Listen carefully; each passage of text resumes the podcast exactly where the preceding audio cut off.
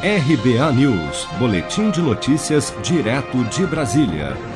Segundo fontes do governo, o presidente Bolsonaro deve mesmo confirmar nesta terça-feira o valor de 300 reais para as novas parcelas da prorrogação do auxílio emergencial até o final do ano. O presidente marcou um encontro com líderes da base do governo no Congresso para tratar do tema na manhã desta terça-feira no Palácio da Alvorada. Além do auxílio emergencial, o presidente e os líderes discutirão as prioridades do governo no parlamento até o final do ano. Segundo um líder governista, o foco será aprovar a proposta do orçamento de 2021 e a PEC do Pacto Federativo, possivelmente com o programa Renda Brasil incorporado.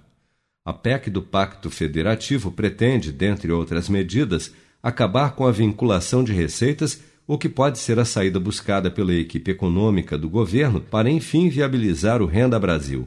Para o relator da matéria, senador Márcio Bitar, do MDB do Acre, será o fim do chamado dinheiro carimbado. A vinculação, verba carimbada, não resolveu. A educação no Brasil custa 6,2% do PIB nacional, é um valor acima da média dos países ocidentais e nós temos uma educação que está na UTI. Bolsonaro tem defendido publicamente o valor de 300 reais tanto para o Renda Brasil como para a prorrogação do auxílio emergencial, que tem lhe proporcionado expressivos ganhos de popularidade junto ao eleitorado de baixa renda durante a pandemia.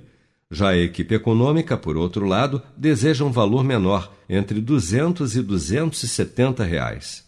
Seja para conquistar sonhos ou estar seguro em caso de imprevistos, conte com a poupança do Sicredi. A gente trabalha para cuidar de você, da sua família e proteger as suas conquistas. Se puder, comece a poupar hoje mesmo. Procure a agência Sicredi mais próxima e abra sua poupança. Sicredi, gente que coopera cresce.